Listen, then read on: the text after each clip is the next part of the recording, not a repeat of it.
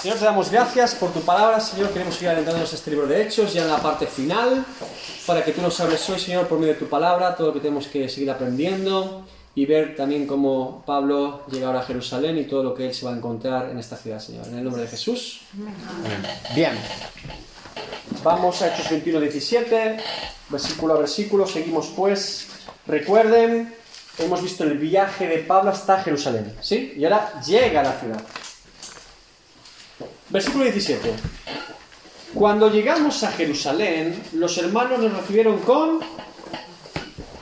¿Con qué? Con go... Con gozo. Con gozo, con gozo. Con alegría. Bien. Pablo y sus colaboradores recuerden que ellos vienen...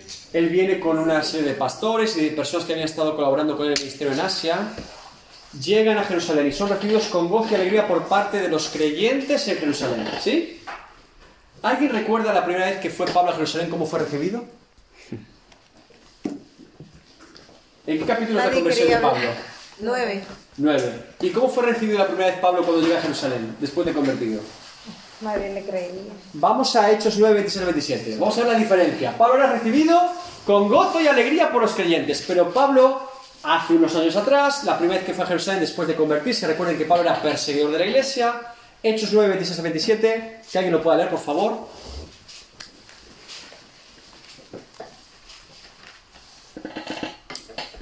Cuando llegó a Jerusalén, Cuando llegó a dónde? a Jerusalén, Vale. trataba de juntarse con los discípulos, pero todos tenían miedo de él, porque no creían que de veras fuera discípulo. ¿Sigue? Entonces Bernabé lo tomó a su cargo y lo llevó a los apóstoles. Saulo les describió en detalle cómo en el camino había visto al Señor, el cual le había hablado, y cómo en Damasco había predicado con libertad en el nombre de Jesús. Bien. La primera vez que Pablo se convierte, si os fijáis, y va a Jerusalén, ¿cómo recibido? Con miedo. Los creyentes lo recibieron con miedo, no con gozo. Bien. Y sabemos que esto es así porque en Gálatas 1, 15, 19 Pablo extiende un poquito más esta información de cuando fue la primera vez a Jerusalén.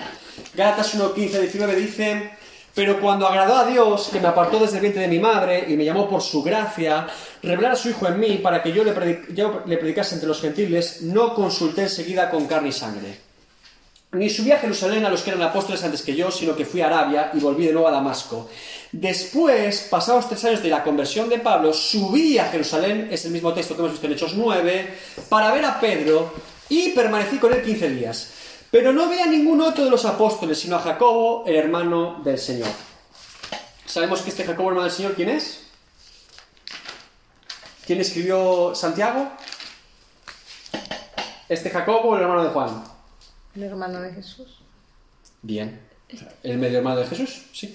Es decir, hay dos Jacobos, digo para que no haya confusión. Bien. Santiago se refiere al pastor en Jerusalén y se refiere al medio hermano de Jesús, hijo de María y de José. Pero recuerden que Jesús es hijo de María, no de José, sino de Dios.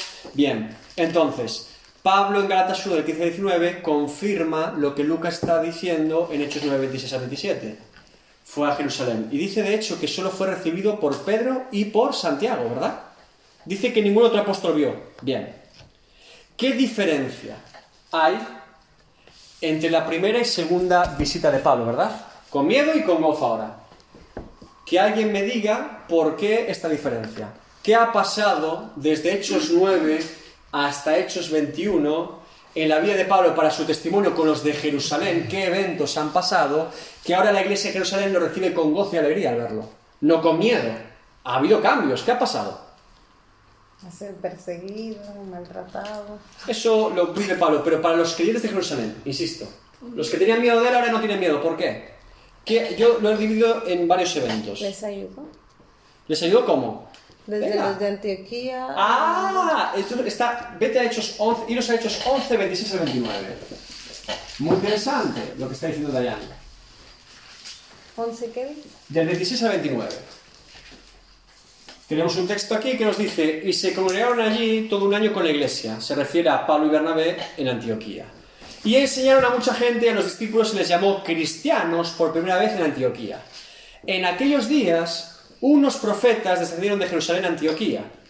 Y levantándose uno de ellos, llamado Agabo, aquí tenemos a Agabo por primera vez en Hechos, daba a entender por el Espíritu que vendría una gran hambre en toda la tierra habitada, lo cual sucedió en tiempo de Claudio.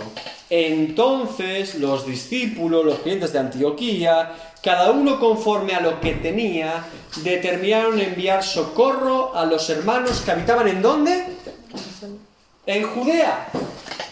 Es decir, la iglesia, la primera iglesia gentil de la historia, la primera iglesia donde se dice a los creyentes cristianos por primera vez que es en Antioquía, es la iglesia que sostiene económicamente la iglesia de Jerusalén cuando hay una crisis de alimento y de necesidad. Evidentemente, uno de los que habían fundado esa iglesia junto con Bernabé era Pablo. Por lo tanto, los creyentes de Jerusalén que habían sido sostenidos económicamente y con alimento cuando pasaban hambre por la iglesia de Antioquía, estaban evidentemente contentos con recibir a Pablo. Porque Pablo ha sido parte de lo que Dios había provisto para que ellos hubieran sido sustentados en medio de una crisis económica. Así que Pablo ya no ha recibido con miedo, sino con gozo, porque Pablo había sido ese apóstol de Dios llevado a Antioquía y a otras zonas gentiles para precisamente preservar la iglesia de Jerusalén. ¿Sí? Primer motivo, correcto. Segundo motivo, en Hechos 15, ¿qué pasó? El concilio de Jerusalén. En Concilio de Jerusalén, recuerden que Pablo y Bernabé hablan en el concilio, recuerden que hay un conflicto entre creyentes judíos y creyentes gentiles, porque los judíos decían que se tienen que circuncidar para ser salvos. ¿Recuerdan? ¿Sí? Y en ese conflicto hay una solución por parte de la iglesia de Jerusalén que es hacer un concilio. Llaman a los pastores, llaman a los ancianos, llaman a los apóstoles. Pedro habla primero, después habla Pablo y Bernabé y después cierra Santiago. ¿Qué dicen Pablo y Bernabé? Hechos 15-12, porque ellos intervienen allí. Fíjense el detalle de cómo los trató ya en Hechos 15 eh, la iglesia. Hechos 15, 12. ¿Qué dice? Entonces, Entonces toda la multitud cayó y oyeron a Bernabé y a Pablo, que contaban cuán grandes señales y maravillas había hecho Dios por medio de ellos entre los gentiles. es decir, ya en el concilio de Jerusalén, donde están todos los apóstoles, donde está la gente que está sirviendo a Dios, Pablo y Bernabé son llevados allí para hablar y anunciar al reporte misionero después de su primer viaje de todo lo que Dios estaba haciendo con los gentiles. Ya tienen cierta autoridad en la iglesia. Ya están incluidos como voz autorizada en un concilio, en el primer concilio de la historia. No es poca cosa. Y esto lo sabemos además por eh, Gálatas 2 del 9 al 10. Porque Pablo en Gálatas otra vez vuelve a hablar acerca de otras cosas que vio en Jerusalén. Dice, y reconociendo la gracia que me había sido dada Jacobo, Cefas y Juan, Jacobo Santiago, medio hermano de Jesús, Cefas, que es Pedro, y Juan, el apóstol Juan, que eran considerados como columnas, nos dieron a mí y a Bernabé la diestra en señal de compañerismo para que nosotros fuésemos a los gentiles y ellos a la circuncisión, para que nosotros predicásemos el evangelio a los gentiles y ellos siguieran predicando a los judíos.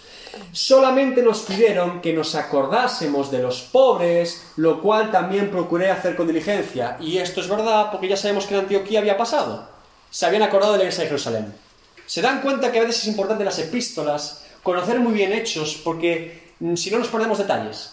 Porque usted va a Gálatas y dices, Pablo, ¿de qué estará hablando? Está hablando de todos los sucesos que cronológicamente Lucas con detalle en hechos nos está presentando. Y ahora lo unes y tiene un sentido maravilloso. Por eso puedes llegar a Hechos 21 y decir, lo reciben con gozo. Los creyentes eh, principalmente lo reciben con alegría. Bien.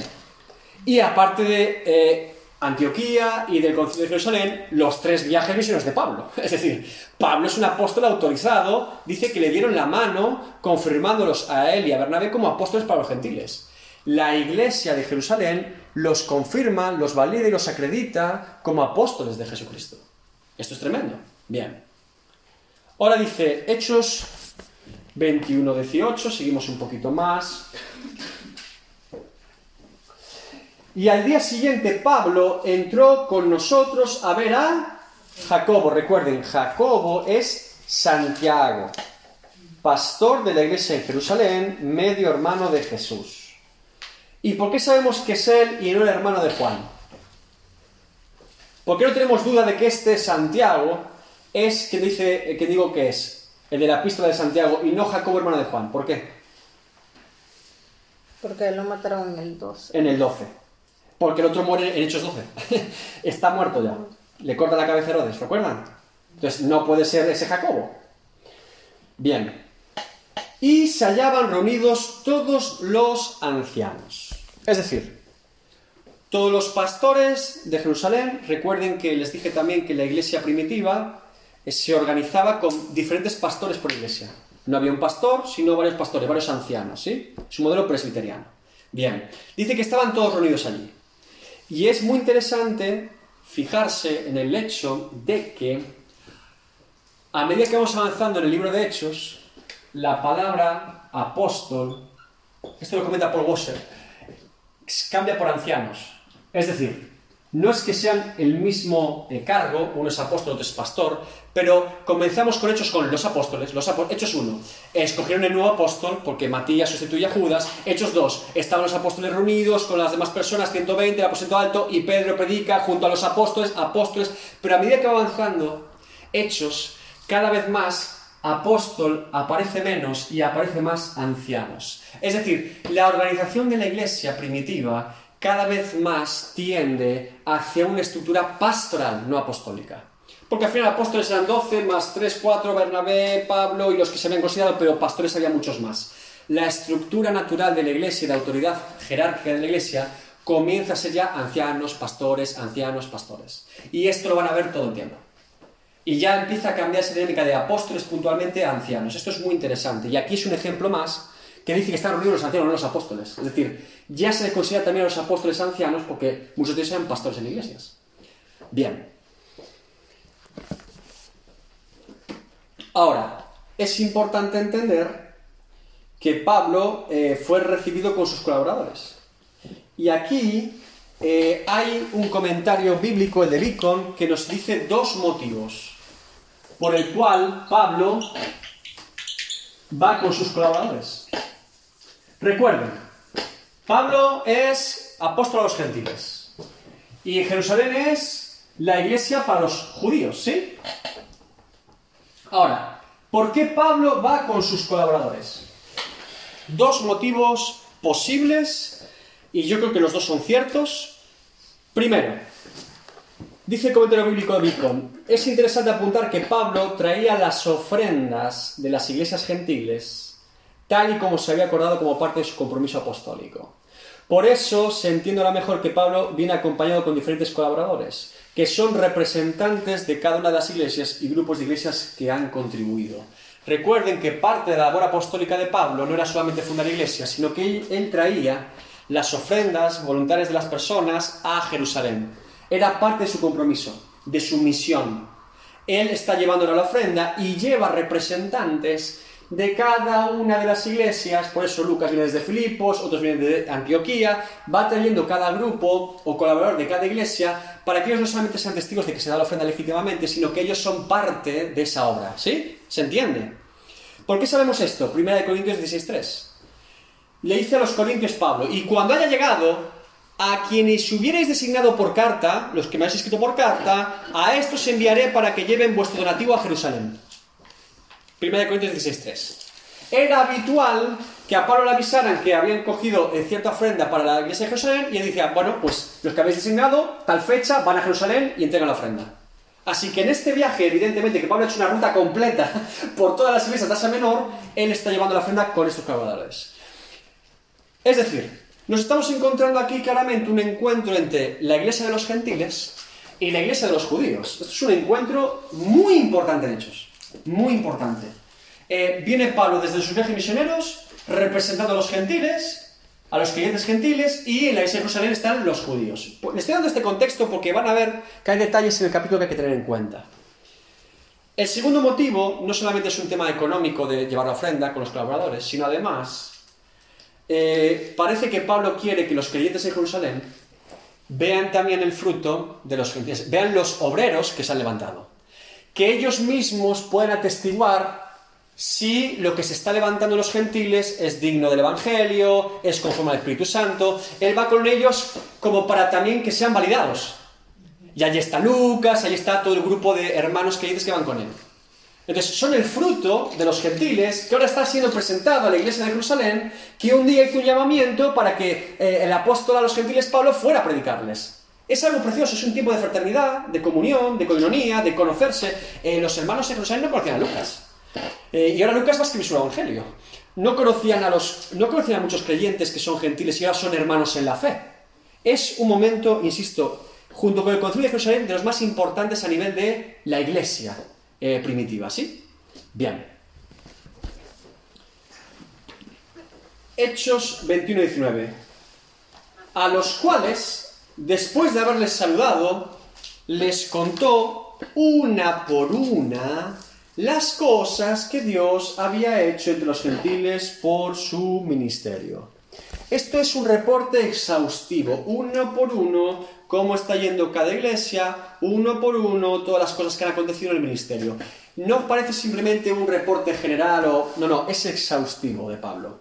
Está dando un reporte específico a la iglesia en Jerusalén de todo lo que está viviendo. Recuerden que desde el concilio, Jerusalén, Hechos 15, ¿qué había pasado en el concilio? Que la iglesia había ordenado que si bien los gentiles no tenían que circuncidarse para ser salvos ni guardar la ley judía, sí tienen que cumplir algunas directrices. Pablo tiene que dar ahora reporte de que esto se está produciendo, que, está funcionando. Entonces, la iglesia de Jerusalén tiene muchas ganas, los, los pastores, de saber cómo está yendo la misión, de cómo están yendo las iglesias de gentiles lo reciben con gozo, lo reciben con ánimo, y ahora Pablo uno por uno empieza a dar todo tipo de informe. Esto aquí, en Filipo pasó esto, en Filipo resulta que estuvimos con un carcelero, nos encarcelaron, nos apedrearon, en, en, en diablo de los Efesos, empieza a contar el reporte completo de todo lo vivido en la iglesia de los gentiles. Bien. Cuando ellos lo oyeron, ¿qué hicieron? ¿Glorificaron a Pablo? Aleluya. Qué maravilloso siempre Lucas. Glorificaron a Dios. Siempre todo lo que Dios hace, independientemente por medio de quién, es para la gloria de Dios. Y siempre van a haber hechos glorificaron a Dios. Eso quiere decir que el reporte de Pablo no buscaba su propia gloria.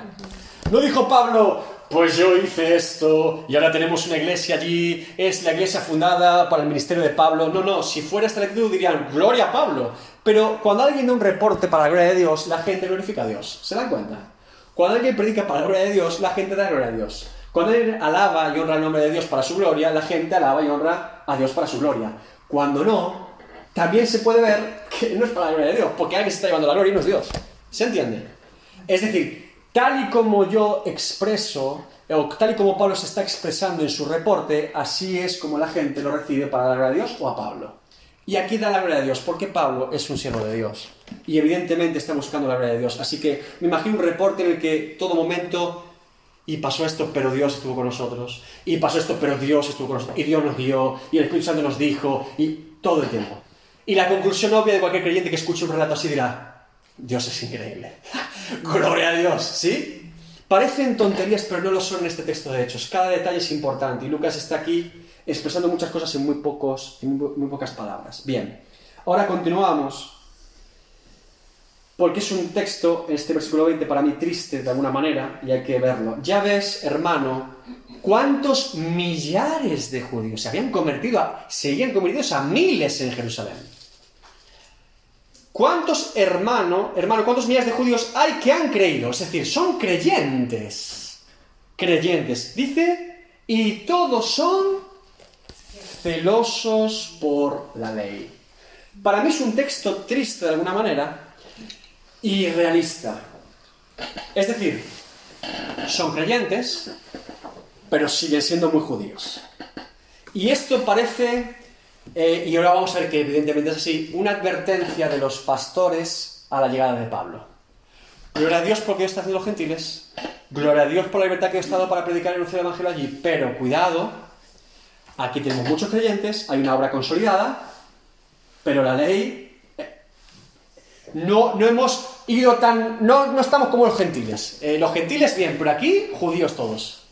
Este es el advertencia. Hay dos maneras de entender esto, desde mi punto de vista. Solo hay dos maneras posibles. Primera, que los pastores eh, estén advirtiendo a Pablo para que busquen una solución de evitar conflictos y problemas. El apóstol a los gentiles, ahora en Jerusalén, revuelo. Insisto, estos son creyentes, ¿eh? estamos hablando, no estamos hablando de incrédulos. creyentes de la iglesia de Jerusalén que se pueden sentir incómodos por la llegada de Pablo, el predicador de los gentiles. Ahora voy a explicar por qué se pueden sentir incómodos. Entonces, puede ser una advertencia a Pablo como, eh, cuidado, hay que moderarse, hay que ver cómo presentamos esto, hay que ver cómo te presentamos a la iglesia, simplemente están preocupados, pero también a mí me suena incluso advertencia. A ver lo que hace Pablo. no sé cómo tomarme el texto. El versículo 20 es, bastante peculiar. Eh, claro, estos creyentes reconocen a Jesús como su, su, Señor y Salvador, estos creyentes judíos, pero no han dejado atrás sus costumbres judías. Es decir, siguen siendo de raza judía, siguen siendo judío, y aparte la advertencia parece clara. Pablo, apóstol a los gentiles. Está bien, los gentiles son gentiles, pero tú eres judío. Tú ahora llegas de muchos años viviendo entre gentiles. Eh, probablemente haya cosas que has dejado de hacer entre los gentiles porque no te las van a exigir, pero estás en Jerusalén. Aquí te van a mirar con lupa. Y las costumbres gentiles aquí, cuidado. Entonces, es una advertencia y ahora vamos a ver qué solución proponen ellos. Eh, es muy interesante, como les digo, estos tres primeros versículos de Hechos 21, 17 al 20, porque en muy pocas palabras Lucas está diciendo muchas cosas. ¿eh? Y esto es importante no perder hilo. ¿Por qué? Recuerden que les dije que hay autores en la Biblia, Pablo, Juan, el escritor de Hebreos, que son muy teológicos. Es decir, que con muy pocas palabras dicen muchas cosas acerca de Dios, ¿verdad? Lucas es lo mismo como relator de las historias. Lucas en pocas palabras dice un montón de cosas. Son tres versículos, pero está diciendo un montón de información, Lucas. Por eso yo sostengo y mantengo que cuando Lucas pone algo es porque lo va a poner y así ocurrió. Y cuando no lo pone es que no ocurrió. Y está siendo inspirado por el Espíritu Santo para ser preciso, meticuloso en cada detalle de este encuentro de Pablo. Ahora, todos son celosos por la ley, son creyentes, pero muy judíos. pero se les ha informado en cuanto a ti, ha llegado el rumor acerca de ti, Pablo, a estos creyentes, que enseñas a todos los judíos que están entre los gentiles a apostatar de Moisés, de la ley, diciéndoles que no circunciden a sus hijos ni observen las costumbres. ¿Esta acusación es cierta o falsa? ¿Eh? No hay dependes. Es, ¿Esta acusación es cierta sobre Pablo o es falsa? Fíjense que están diciendo, ¿de qué están acusando a Pablo? Debían circuncidar. ¿A quién? A los hijos. Pero aquí se lo está diciendo Pablo. Ah, Está diciendo que Pablo, y esto no es cierto, no hay ningún texto que lo acredite en la Biblia, que Pablo iba por las sinagogas en las ciudades de los gentiles diciéndole que no se circuncidaran y que no guardasen la ley. Esto no es cierto en el texto de Hechos. Ni tampoco aparece ni siquiera en sus epístolas. Pablo dice esto a los gentiles, no a los judíos. Pero ha llegado un rumor de que Pablo dice esto a los judíos que están fuera de Jerusalén. Por eso los creyentes están como diciendo, a ver qué viene esta a quitarnos la ley. Nos va a quitar nuestras costumbres. Fíjese cómo pervierte Satanás el ministerio de Pablo por un rumor falso. Pablo nunca fue a una sinagoga diciéndole, ustedes no practiquen la ley, no circuncidan a sus hijos. Jamás ha hecho esta predicación. Les predica con la ley y con los profetas que Jesús es el Cristo. Que Jesús es el Mesías. Pero él no incurre en un judío decirle, deja de... Se dice circuncidado el octavo día. Pablo era judío judío. Pero están tomando el mensaje a los gentiles y están diciendo un falso rumor de que Pablo se lo está diciendo a los judíos fuera de Jerusalén. Y no es cierto. Además, el versículo 24 dice, así todos sabrán que no son ciertos esos informes. Sí, acerca de-". sí, sí, sí, es verdad. Ellos quieren confirmar ahora porque no son ciertos. Sí, lo dice No son que ciertos. No son ciertos. Correcto. Sí. Bien. Entonces, hay algo muy curioso en la vida de Pablo, ¿verdad? Eh, eh, eh, los judíos, antes de la conversión de Pablo, ¿qué pensaban de Pablo? Los judíos creyentes, insisto. ¿Qué pensaban de Pablo antes de que se convirtiera? Que los iba a matar. Los creían. ¿Perseguidores de la iglesia? Aún cuando dicen que está convertido, no se lo creen y tienen miedo. Antes de convertirse, Pablo es el perseguidor de la iglesia, celoso de la ley, que mata a cristianos, que permite el apedreamiento delante de él como testigo presencial de Esteban, y que aún cuando dicen que se convierte no lo creen. Esto los creyentes en Jerusalén. Y ahora hemos pasado unos años de esa perspectiva de Pablo a ser el tipo que ya no cree en la ley, que ya predica en contra de la ley a los judíos. ¿Se dan cuenta? ¿Cómo ha cambiado tanto la perspectiva, ¿no? De Pablo. El hombre tan celoso de la ley que mata a cristianos porque cree que son todos unos locos y ahora está diciendo que no se cumpla la ley. Uf, es muy fuerte cómo ha cambiado la perspectiva de Pablo tras eh, parte de su ministerio. Entonces, sabiendo esto y sabiendo que la acusación es falsa y sabiendo que este es el rumor que hay en muchos creyentes en Jerusalén, toman una solución para Pablo. Dice, haz pues esto que te decimos. ¿Y qué les dice? Hay entre nosotros cuatro hombres que tienen la obligación de cumplir voto. Bien, voto se refiere al voto nazareo. No hay duda de esto. Eh, 100 de cada 100 comentaristas bíblicos dirán esto porque después van a decir que en su cabeza. Es decir, es el voto nazareo, no hay duda, ¿vale? Bien. Dicen, hay entre nosotros cuatro hombres que tienen la obligación de cumplir voto, tómalos contigo, purifícate con ellos y paga sus gastos para que se rasuren la cabeza. Y todos comprenderán que no hay nada de lo que se le informó acerca de ti, sino que tú también andas ordenadamente guardando la ley. Bien. Pablo, recuerden que es judío. Él es judío. Y para los judíos de Jerusalén es una controversia si ahora Pablo eh, no hace ningún tipo de muestra de que sigue siendo judío. Insisto, no estamos hablando de que se esté diciendo a Pablo que revele que por ser judío es salvo por cumplir la ley. Saben que son salvos por Jesucristo. Pero que sí sigue guardando sus costumbres porque es de raza judía. ¿Se entiende? Es un, es un asunto de costumbres o de raza, no, una costumbre de no es un asunto de salvación. No es un asunto de por qué Pablo es salvo, sino si lo que haga con su práctica puede incurrir en algún problema con los judíos creyentes. ¿Se está entendiendo?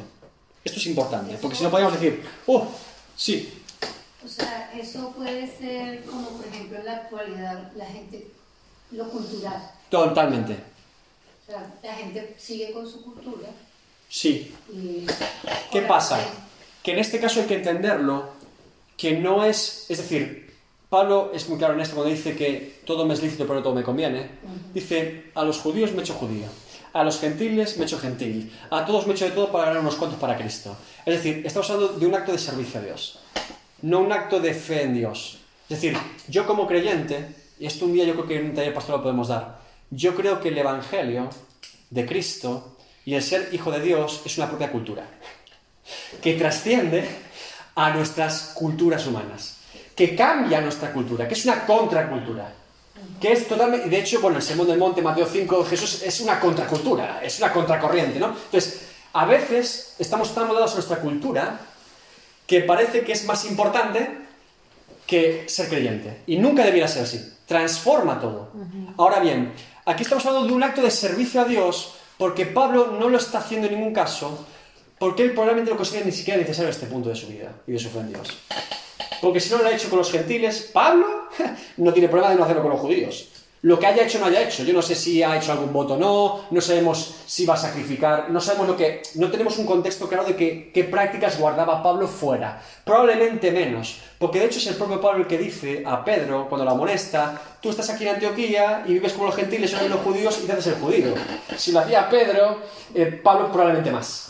Lo que quiere decir es que había una costumbre natural cuando estaba uno fuera de Jerusalén y Judea de perder ciertas partes de tu rasgo cultural y de costumbre. Bueno, ustedes de Colombia habrán perdido costumbres de su país. Usted de Venezuela, lo mismo.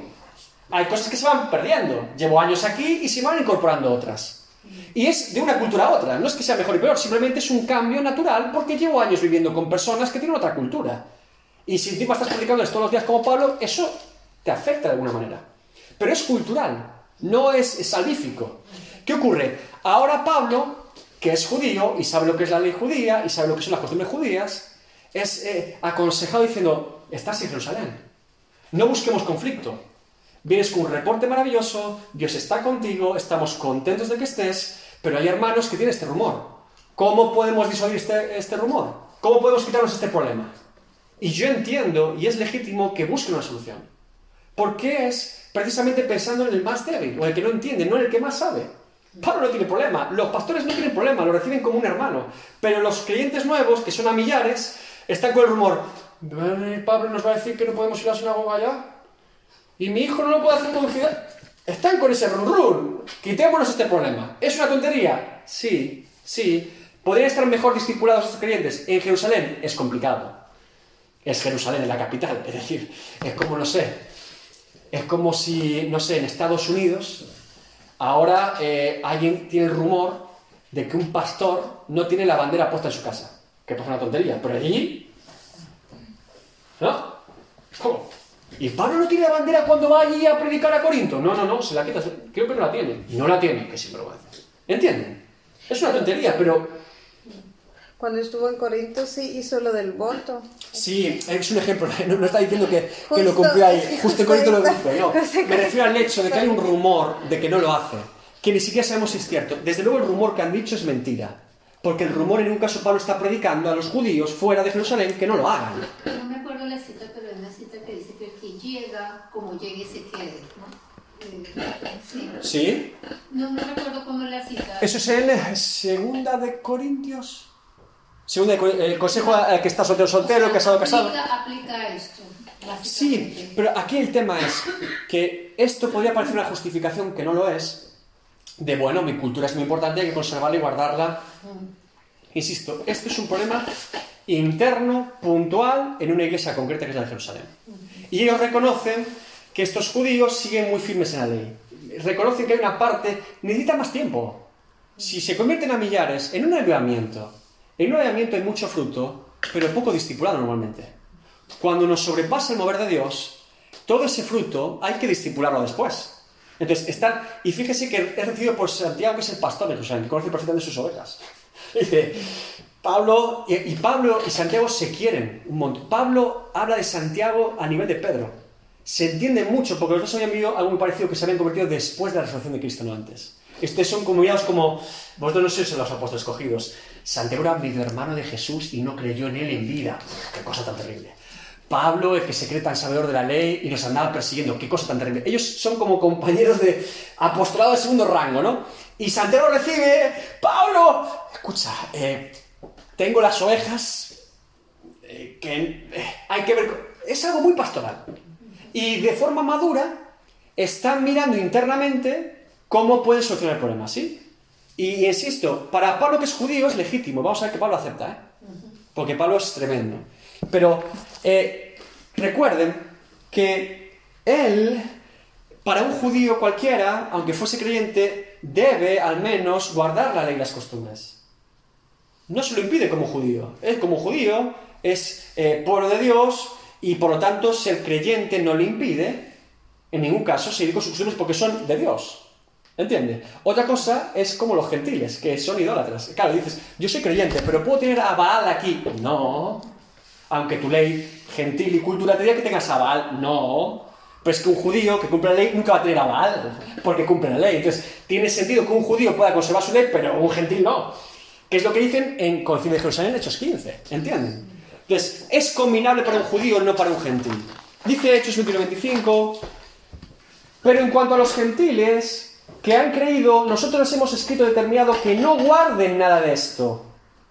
Solamente que se abstengan de los sacrificios a los ídolos, de sangre, de ahogado y de fornicación. ¿Recuerdan cuál fue el resumen de Hechos 15 en Jerusalén? Que es precisamente estas cuatro pautas. Fíjense cómo son. Se dan cuenta que hay un espíritu también constructivo. Le está diciendo, Pablo, Pablo, tú por ser judío, ¿eh? No estamos diciendo que los que vienen contigo, gentiles algunos, hagan esto. No, no, no. ¿Cómo a pedir un gentil que haga un voto? Hemos acordado en el concilio que esto es para judíos, ¿vale? Tú como judío para evitar una controversia, pero no a los gentiles. No vamos a pedirle a un griego que viene contigo que haga aquí un voto judío, no vamos a pedir que se convierta sea un prosélito. Se dan cuenta que están buscando solucionar un problema con Pablo particularmente. Y no hacer prosélitos de los que vienen con Pablo, que algunos son griegos y de Asia Menor. Entonces, aquí es muy importante. Y de hecho dice, no les decimos que cumplan ninguna de estas cosas. Se dan cuenta que la ley no salva. Porque entonces todos los gentiles que están convertidos no estarían convertidos. ¿Puede ser más clara la Biblia con respecto a este asunto del judaizante hoy en día? Es decir, ¿dónde se agarran? Tienen que destruir el Nuevo Testamento. Porque es claro y notorio. Entonces, fíjense, le dicen, no, no, recuerden con los gentiles las cuatro pautas que ya nos has dado reporte que se están cumpliendo y que ya en Hechos 15 se están cumpliendo y se determinó.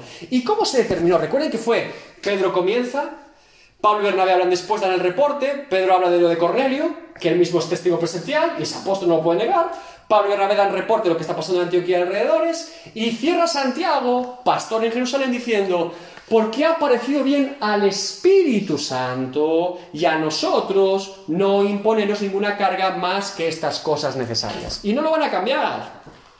Si no están diciendo que escucharon mal la voz del Espíritu Santo, el Espíritu Santo mintió, ¿entienden? Son coherentes con el concilio. Hay una resolución y se cumple. Lo que no tiene sentido es que hay una resolución que decimos que es de parte de Dios y no se cumpla. Es que esto dice la palabra de Dios. ¿Estamos todos de acuerdo? Sí, amén.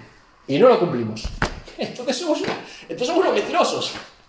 Pero a veces somos así los creyentes en las iglesias actuales. Sí, sí, lo tenemos clarísimo, la doctrina clarísimo, las normas clarísimas, hay que aplicarla. No, no, no, no. Entonces, ¿qué hacemos? Entonces, eh, entonces no hay normas. Bien. Les hemos escrito, recuerden que aquí están aludiendo a Hechos 15 cuando envían esa carta de la parte de de Jerusalén que la llevan Pablo, Bernabé y van con eh, a la iglesia de Antioquía. Y esta es la carta que compartían con todas las iglesias de los gentiles. Hechos 21-26.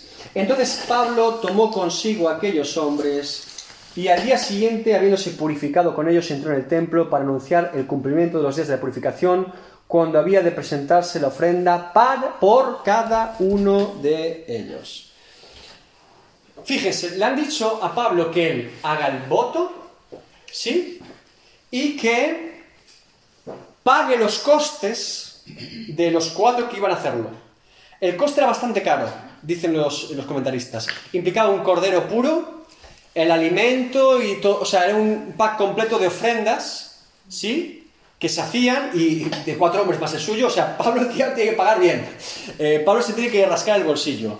Hay algo muy interesante con el voto nazareo, para que sepamos, creo que hubo una vez un debate, una pregunta, ¿no? Si cuando se rapaban era al principio o al final, ¿verdad? Encontré la respuesta. Les leo el comentario de Lambi. Lambi.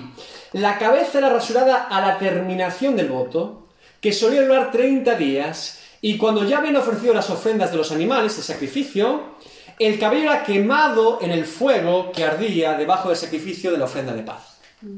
Se rapaban al final, no al principio, ¿sí? Bien, y solía durar unos 30 días en ese contexto, ¿vale? Bien. 30 días. 30 días, sí. Y quemaban los pelos allí. Curioso. ¿eh? ¿Pero de dónde lo sacaron? Ah, Es un comentarista Lambi, es historiador. ah, vale. Hay más, pero todos coinciden que es al final del voto y no al principio, ¿vale? Si encuentra alguno que diga al principio, lo vemos. Pero yo los que he mirado, tres o cuatro son historiadores, todos dicen esto. El contexto de aquella época se hacía al final al menos. Bien. En el versículo 27 pone "Po- cuando estaban a punto de cumplirse los siete días. Ah, eso lo voy a explicar ahora. Eso es la purificación. Después de que hacían la ofrenda y se, ya cortaban el pelo, se rasuraban, había días de purificación. Y estos siete días, al parecer, eh, duran más porque es un día iba cada uno de ellos. Son cinco hombres. Y parece que Pablo acompaña a cada uno de los hombres a los que le ha pagado el voto o en la ofrenda. Entonces Pablo se presenta allí con ellos, día uno el de Pablo pongamos, día dos el del hombre uno, día tres el del hombre otro, y son varios días no consecutivos. Imagino que hay un sábado en medio, por lo tanto hay un día más. Calculemos que en esa semana los cinco hombres al completo se presentan y pasa el tiempo de purificación para ellos. ¿Sí? Eso es lo que eh, yo al menos eh, he podido encontrar, eh, porque este, evidentemente no está en la Biblia y yo no lo sabía. Hay que buscarla. Hay que buscar la tradición, eh, por así decirlo, de la cultura hebrea en esos votos. Y todos los historiadores comparten esta idea. Bien. Hechos 21-26. Bueno, perdón, 27. Pero cuando estaban cumplidos los siete días, unos judíos en Asia, al verle en el templo, alborotaron a toda la multitud y e- le echaron mano, dando voces, varones israelitas, ayudad.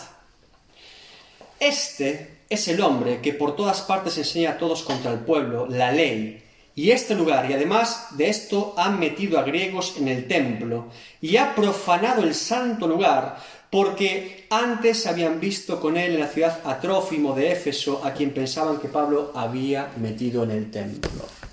Bien. Judíos de Asia. Vamos a hacer después un repaso final interesante. De Asia. ¿Recuerdan que siempre había judíos persiguiendo a Pablo desde la primera predicación que hizo en Antioquía de Pisidia? Es decir, ¿Cuántos años de ministerio de Pablo? Siempre hay unos judíos de Asia que vienen de otro lugar persiguiendo a Pablo detrás después de su viaje y, haciendo alborotos. Creo que es eh, lo más repetido en hechos es, Pablo llega a una ciudad, hay unos judíos que, que lo persiguen de otra ciudad anterior y montan un alboroto. Todo el tiempo, todo el tiempo. Y ahora en Jerusalén, no son los judíos de Jerusalén, que no conocen tanto a Pablo, son los judíos de Asia, que lo ven. Y dicen otra vez otro falso rumor, otro falso testimonio. Ha metido a griegos en el templo, eso es una mentira.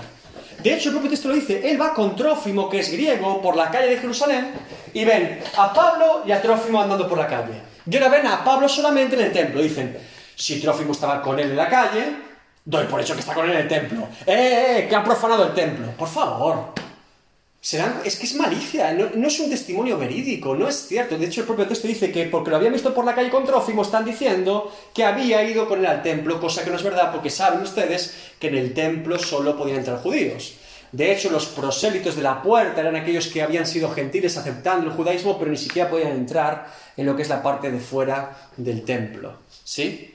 Entonces, otra mentira más. Primera mentira, Pablo le predica a los judíos fuera de Jerusalén que no guarden la ley. Segunda mentira, Pablo eh, no solo predica esto, sino que era venir a Jerusalén a profanar nuestro templo con griegos aquí. Y si sumas una y si sumas la otra, las dos mentiras forman una gran mentira en la que Pablo ahora es enemigo de Jerusalén, evidentemente. ¿Sí? Bien. Quiero pararme aquí porque quiero hacer un repaso. Vamos a hacer aquí un listado. Vamos a poner dos posibilidades, ¿sí? Quiero que enumeremos bíblicamente, vamos a hacer un repaso. Cierren sus Biblias. Cierren sus Biblias. Examen sorpresa. Y hoy faltan muchos alumnos. Entre todos vamos a sacar el 10 o el 0.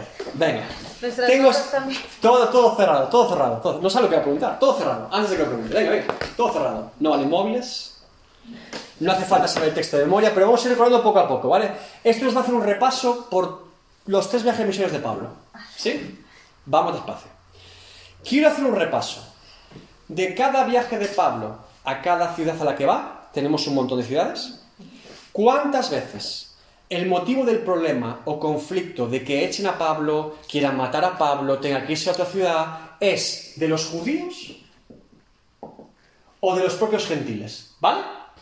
Vamos a hacer aquí un contador. Un contador. De cuántas veces el misterio de Pablo ha tenido problema con los judíos y con los gentiles. Bien. Primer viaje misionero de Pablo. Un punto para aquella persona que me diga cuál fue el primer lugar que visitan.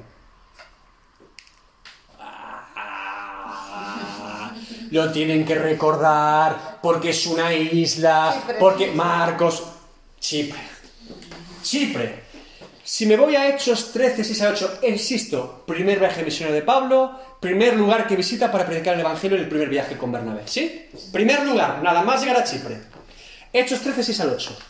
Y habiendo atravesado toda la isla hasta Pafos, llegaron a cierto mago, falso profeta judío, llamado Bar Jesús, que estaba con el procónsul Sergio Paulo, varón prudente. Este, llamando a Bernabé a Saulo, deseaba oír la palabra de Dios, pero le resistía Elimas, el mago, este Bar Jesús, procurando apartar de la fe al procónsul. El primer problema lo tienen en Chipre. ¿Con quién? ¿Con un judío o con un gentil? Ponemos aquí un contador 1, ¿lo, ve- lo ven considerable? Un, un aquí. Bien, bueno, tenemos 1 a 0 por ahora. No hay gran diferencia. Vamos a ver. Segundo lugar, recuerden que ahora cruzan el continente lo que es Turquía actualmente. Y es cuando Marcos dice, "Ah, me voy con mi mamá. No quiere seguir el viaje.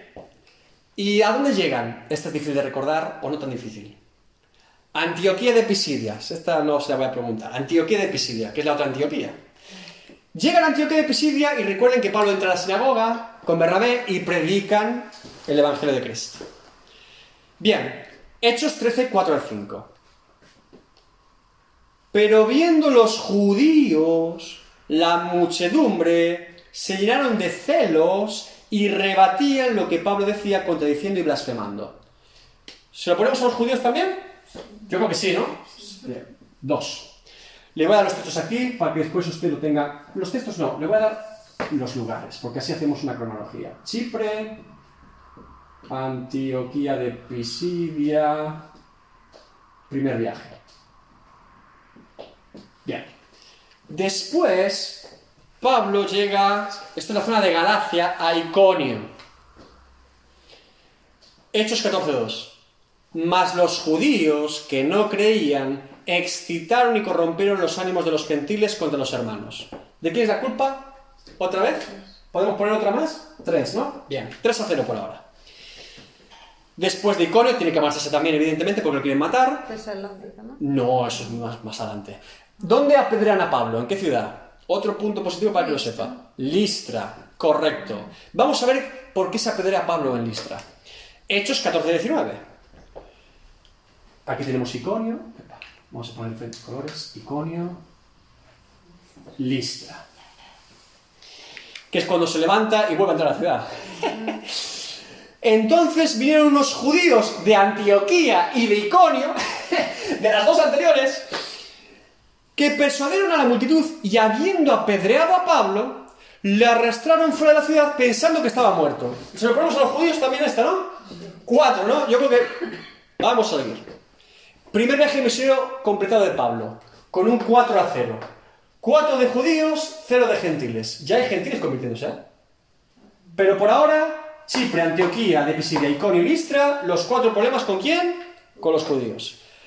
Segundo viaje misionero de Pablo. Ya ha vuelto, ha dado reporte, concilio de Jerusalén, es cuando Pablo y Bernabé se separan, Bernabé se va con Mateo a Chipre, Pablo toma a Sila, después toma a Timoteo y dice, vamos para el oeste. Y Dios le dice, por aquí no, por aquí no, vais para Filipos con un varón macedonio que se le aparece por medio de una visión, ¿sí? Y llegan a Filipos. Bien. En Filipos, ¿con quién tiene problema Pablo? ¿Quién se acuerda de esto? ¿Por qué Pablo es encarcelado en Filipos? ¿Qué pasa? ¿Qué capítulo está? Hechos 16. que expulsó al demonio. La mujer, la chica endemoniada, pitonisa, que les está molestando, los siervos, los siervos, dice...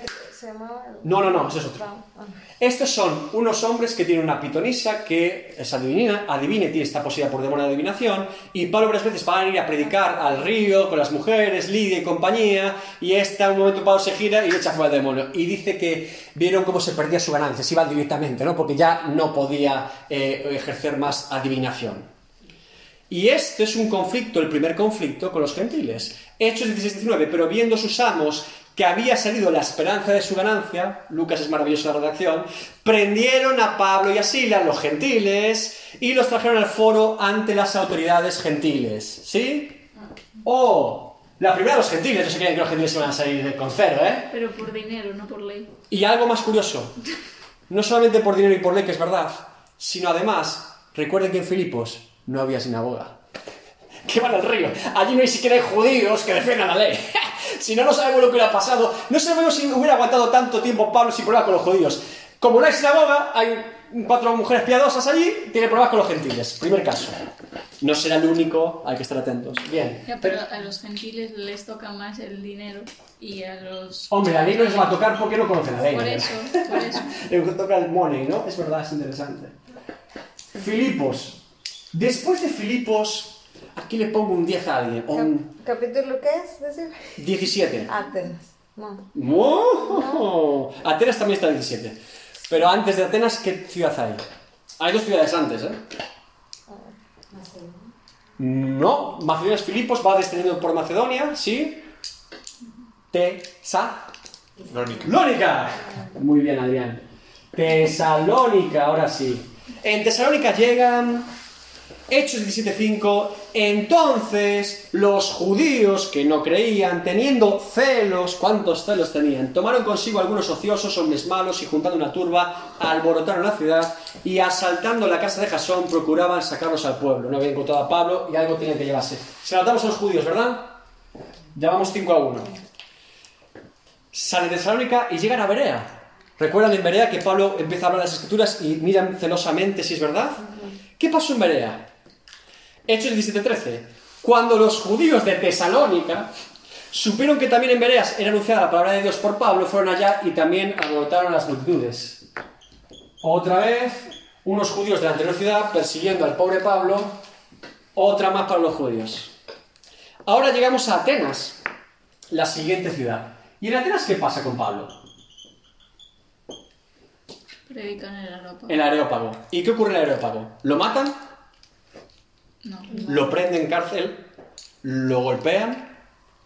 Los gentiles, griegos de Atenas, que son un poquito más cultos, escuchan el mensaje, le dicen 17.32. Pero cuando oyeron lo de la resurrección de los muertos, unos se burlaban y otros decían, ya te oiremos acerca de esto otra vez. Y dicen, no queremos seguir escuchándote. No lo golpean, no lo encarcelan, no hacen un alboroto, no hacen ¡Ah! ¡La resurrección! Gentiles normales, ¿no? Un poco más. En Atenas hay un poquito más de, de civismo. Y ahora, Pablo, después de Atenas, ¿a qué ciudad va? Y esta tenéis que saberla. Y os vais a olvidar. Hechos 18. Éfeso. No, ese es el tercer viaje misionero. Casi. Llega a Éfeso en el último parte, de- pero no llega ahí, que llega a Polos. Pero Corinto. Corinto. En Corinto. ¿Y qué pasa en Corinto? Aquí la... sí, Priscila, ¿no? Hechos 18, 5 al 6. Y cuando Silas y Timoteo vinieron de Macedonia, Pablo estaba entregado por entero a la predicación de la palabra, testificando a los judíos que Jesús era el Cristo. Pero oponiéndose y blasfemándose, blasfemando estos, les dijo, sacudiendo sus vestidos, vuestra sangre sea sobre vuestra propia cabeza, yo limpio desde ahora miré a los gentiles. Y un versículo después, eh, si va enfrente, Hechos 18:12 dice, pero siendo Galión procónsul de Acaya, los judíos se levantaron de común acuerdo contra Pablo y le llevaron al tribunal otra vez en Corinto. ¿Quién? Y ahora él recuerda que va a Éfeso, pero no se queda a predicar, sino que tiene que dar un reporte de vuelta, ahí está el famoso voto, y es cuando llega a Apolos y predica ya en Éfeso. Después del segundo reporte de Pablo, tercer viaje misionero de Pablo y va a Éfeso directamente. Llega a Éfeso. ¿Y el problema con quién lo tiene? ¿Alguien lo recuerda? ¿Por qué eh, Pablo no, que no lo encuentran, pero llevan a creyentes allí? Di- eh, ¿Aristarco? ¿Aristarco se había convertido eh, principal de la sinagoga? ¿Pero eso es un problema con gentiles o judíos? Por Diana de los Efesios. Es con gentiles. Con gentiles. Éfeso eran los fanáticos de Diana de los Efesios. Aquí tenemos ah, no tanto civismo como en Atenas, sino más pasión gentil, ¿no? Y Diana, no me toquen a Diana. Y recuerden otra vez, como decía Ana, y ahora que es un tema económico. Hechos eh, 20, perdón, 19, 23 a 24, hubo por aquel tiempo un disturbio no pequeño acerca del camino, porque un platero llamado Demetrio, que hacía plata a los templos de Diana, daba no poca ganancia a los artífices, y es cuando Demetrio dice, estamos perdiendo dinero, señores. Es verdad, hay un síntoma claro en el dinero de los gentiles y eh, la ley no entendida o Cristo no entendido la ley por los judíos. Es curioso. Bien, entonces tenemos ahora eh, dos de los gentiles, uno, dos, tres, cuatro, cinco, seis, siete de los judíos, pero no hemos terminado con los judíos, tranquilos. Ahora Pablo recuerden que hace un circuito completo. ¿Recuerdan que vimos un circuito completo por las ciudades? Eh, ¿Por qué hace un circuito completo? ¿Recuerdan? Revisar. Porque quería volver directamente a Jerusalén, tomar un barco, pero ¿qué pasaba? Hechos 23. Después de haber estado allí tres meses y siéndole puestas asechanzas por los judíos, eh, para cuando se embarcara para Siria, tomó la decisión de volver por Macedonia. El circuito es obligado, eh, en cierta manera, para salvar su vida, porque Dios le advierte y lo quieren matar. Y lo quieren matar los judíos. Y ahora, Pablo llega a Jerusalén después de todo este contexto de tres viajes misioneros de Pablo, llega Hechos 21-21, lo acabamos de leer, pero se les ha informado en cuanto a ti que enseñas a todos los judíos que están entre los gentiles a apostar de Moisés, diciéndoles que no circunciden a sus hijos ni observen las costumbres. Esto que lo está, este falso rumor que lo está poniendo. Porque un gentil no lo van a escuchar en Jerusalén, los judíos. Y ahora, para colmo, ya allí, después de haber cumplido el voto, de haber pagado su voto y el de cuatro hombres más, después de haber recibido el consejo y aceptado y cumplido todo lo que la iglesia le ha pedido para no ser disturbio ni problema, ahora llegamos al verso que acabamos de leer. Pero cuando estaban para cumplirse los siete días, unos judíos de Asia, al verle en el templo, alborotaron a una multitud y le echaron mano. Dando voces, varones israelitas, ayudad, este es el hombre que por todas partes enseña a todos contra el pueblo, la ley, y este lugar, además de esto, ha metido a griegos en el templo y ha profanado este santo lugar. Judíos. 1, 2, 3, 4, 5, 6, 7, 8, 9, un 10 a 2. El partido parece de Madrid contra el Leganés. ¿Verdad? Ahora, Pablo era judío, ¿verdad? Celoso de la ley. ¿Cómo creen que en un ministerio, insisto, aquí lo han apedreado, eh, lo han acusado injustamente. Pablo en algunas de sus cartas describe todas las penurias que vivió por causa de Cristo y principalmente por la posición de los judíos. ¿Cómo creen que esto hacía sentir a Pablo frente a los judíos? ¿Cómo se debía sentir Pablo contra su propia raza que parece que solamente se oponen a su ministerio? ¿Cuál creen que es el corazón de Pablo frente a los judíos? Pastora. Bueno, lo dice el romano. Romanos 9, 1 al 3. Verdad digo en Cristo, no miento. Y mi conciencia me da testimonio en el Espíritu Santo que tengo gran tristeza y continuo dolor en mi corazón, porque deseara yo mismo ser anatema, separado de Cristo, por amor a mis hermanos, los que son mis parientes según la carne, que son israelitas, de los cuales son la adopción, la gloria, el pacto, la promulgación de la ley, el culto y las promesas, de quienes son los patriarcas y los cuales según la carne vino Cristo, el cual es Dios sobre todas las cosas, bendito por los siglos. Amén. Y un poco más tarde también Romanos 10 del 1 al 4, hermanos, ciertamente el anhelo de mi corazón y mi oración a Dios por Israel es para salvación, para salvación, porque yo les doy testimonio de que tienen celo de Dios pero no conforme a la ciencia. Porque ignorando la justicia de Dios y procurando establecer la suya propia, no se han sujetado a la justicia de Dios. Porque el fin de la ley es Cristo para justicia a todo aquel que cree. Y un poquito más adelante, Romanos 11, de 1 al 6. Digo pues, ¿ha desechado Dios a su pueblo? En ninguna manera. Porque yo también soy israelita, de la descendencia de Abraham, de la tribu de Benjamín. ¿No ha desechado Dios a su pueblo, el cual desde antes conoció? ¿O no sabéis que dice de Elías la escritura cómo invoca a Dios contra Israel diciendo, Señor, a tus profetas han dado muerte y tus altares han derribado y solo yo he quedado y procuran matarme? Pero ¿qué le dice la divina respuesta? Me he reservado siete mil hombres que no han doblado la rodilla delante de Baal. Así también aun en este tiempo ha quedado un remanente escogido por gracia. Y si por gracia ya no es por obras, de otra manera gracia ya no es gracia. Y si por obras ya no es gracia, de otra manera la obra ya no es obra. Y concluye en Romanos 11, 25 a 36. Porque no quiero, hermanos, que ignoréis este misterio, para que no seáis arrogantes, se refiere a los gentiles, en cuanto a vosotros mismos, que ha acontecido Israel endurecimiento en parte, para que haya entrado en la plenitud de los gentiles. Y luego todo Israel será salvo, como está escrito, vendrá de Sion el libertador que apartará de Jacob la impiedad. Y este será mi pacto con ellos cuando yo quite sus pecados.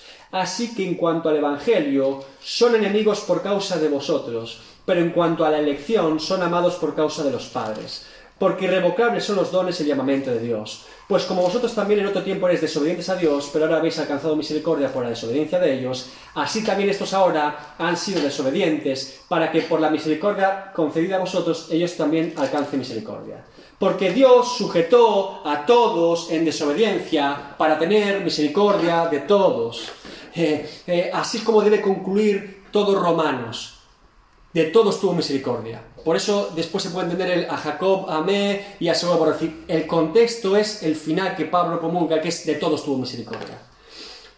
Oh profundidad de las riquezas de la sabiduría y de la ciencia de Dios. Cuán insondables son sus juicios e inescrutables sus caminos, porque ¿quién entendió la mente del Señor? ¿O quién fue su consejero? ¿O quién le dio a él primero para que le fuese recompensado? Porque de él y por él y para él son todas las cosas, a él sea la gloria por los siglos. Amén. ¿Cómo es posible que este hombre tenga un corazón para con el pueblo de Israel como este.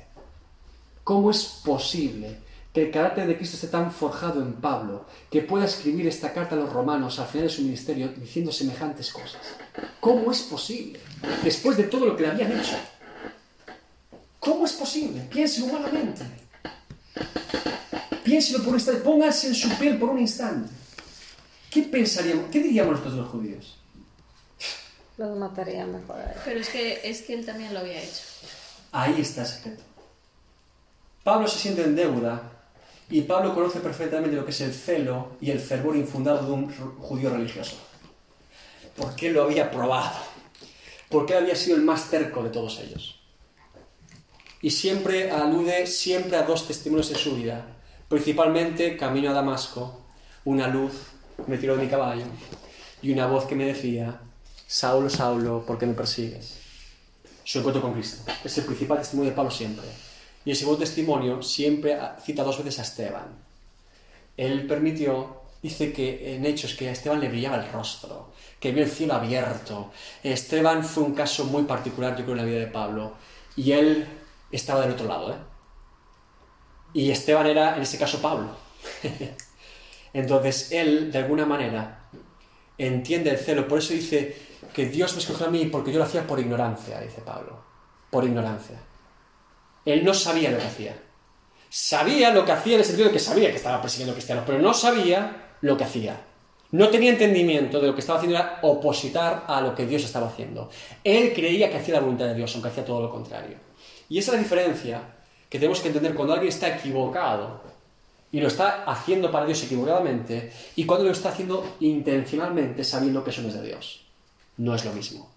Uno tiene oportunidad otro, eh, podríamos hablar, si es una persona que conoce el Evangelio y demás, eh, pues el famoso pecado imperdonable del Espíritu Santo, es eh, una persona que se opone abiertamente, habiendo conocido y degustado de la verdad de Dios. Es otro asunto. Por eso la Biblia es muy dura con este tipo de personas. cuando Pedro habla de los falsos profetas, dice algunos que habiendo conocido, cuando Hebreos habla, dice algunos habiendo degustado de la iluminación del Espíritu Santo. Es decir, Gente que no puede decir que no entendió, que no escuchó, que no, que incluso dijimos todos creyeron, son parte de la iglesia y ahora están, o pues eso es otro tema. Pablo nunca tuvo una conversión y después se desvió una doctrina extraña. Pablo estaba en la doctrina extraña y tuvo una conversión. Y desde ese día todo cambió para la gloria de Dios. ¿Por qué Pablo es capaz de hacer esto? Porque Pablo se tomó literalmente las palabras de Jesús en el Sermón del Monte y voy en este caso a Lucas, en vez de a Mateo. Lucas 6, 26 al 36 dice, pero a vosotros los que oís os digo, dice Jesús, amad a vuestros enemigos, haced bien a los que os aborrecen, bendecid a los que os maldicen, y orad por los que os calumnian. Al que te hieren una mejilla, preséntale también la otra, y al que te quite la capa, ni aun la túnica le niegues, a cualquiera que te pida dale, y al que tome lo que es tuyo, no pidas que te lo devuelva. Y como queréis que hagan los hombres con vosotros, así también haced vosotros con ellos. Porque si amáis a los que os aman, ¿qué mérito tenéis? Porque también los pecadores aman a los que los aman. Y si hacéis bien a los que os hacen bien, ¿qué mérito tenéis? Porque también los pecadores hacen lo mismo. Y si prestáis a aquellos de quienes esperáis recibir, ¿qué mérito tenéis? Porque también los pecadores prestan a los pecadores para recibir otro tanto. Amad, pues, a vuestros enemigos y haced bien y prestad, no esperando de ellos nada, y será vuestro galardón grande, y seréis hijos del Altísimo, porque Él es benigno para con los ingratos y malos. Sed pues misericordiosos, como también vuestro Padre es misericordioso. Y Pablo, por algún motivo, por muchos motivos, se tomó este mensaje al pie de la letra. Y es capaz de tener un amor por los judíos humanamente hablando parece incomprensible. Porque la carta, la, carta de amor hacia el pueblo judío en Romanos es muy particular. Sabiendo esto. Claro, si no sabemos esto, decimos, ah, pues sí, Pablo era un buen judío. Hay más, ¿eh? En Romanos. Porque él habla de un pueblo que él cree las promesas de para ese pueblo. Dice incluso que sí, Dios está utilizando que ellos estén siendo endurecidos por el Evangelio para que siendo endurecidos ellos, nosotros podamos predicar a los gentiles. Porque Él sabe que Dios lo lleva de alguna manera, cuando va a las sinagogas y es el no, el no, el no, el no y persecución, me a los gentiles. Y los gentiles se está convirtiendo. Dice, ustedes den gracias que en la soberanía de Dios ellos están siendo endurecidos ahora para que yo les explique el mensaje a ustedes. No se llenen de orgullo, del labra de Dios. Es tremendo. Romanos es una carta que no tiene desperdicio, pero es muy interesante.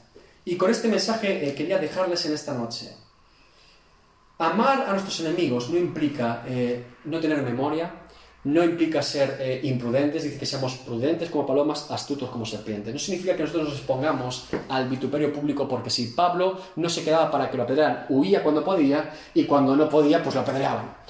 ¿Sí? No era ese hombre que venía, ¡ah! Por amor, máteme. No, no hagamos tampoco ostentación de un amor superfluo que no es sincero. El amor se refiere a que no haya nada en nuestro corazón guardado, corazón sano. Pablo tiene un corazón sano y está predicando a gentiles. ¿eh? A los judíos está predicando. No puede, no le dejan. Entonces, esa es la actitud del verdadero amor, amar a vuestros enemigos, presentarles el Evangelio. Ah, ¿Qué pasa cuando uno ama a su enemigo y le predica el Evangelio? Que a veces se hace más enemigo. Los judíos nunca quisieron a Pablo. ¿Entienden?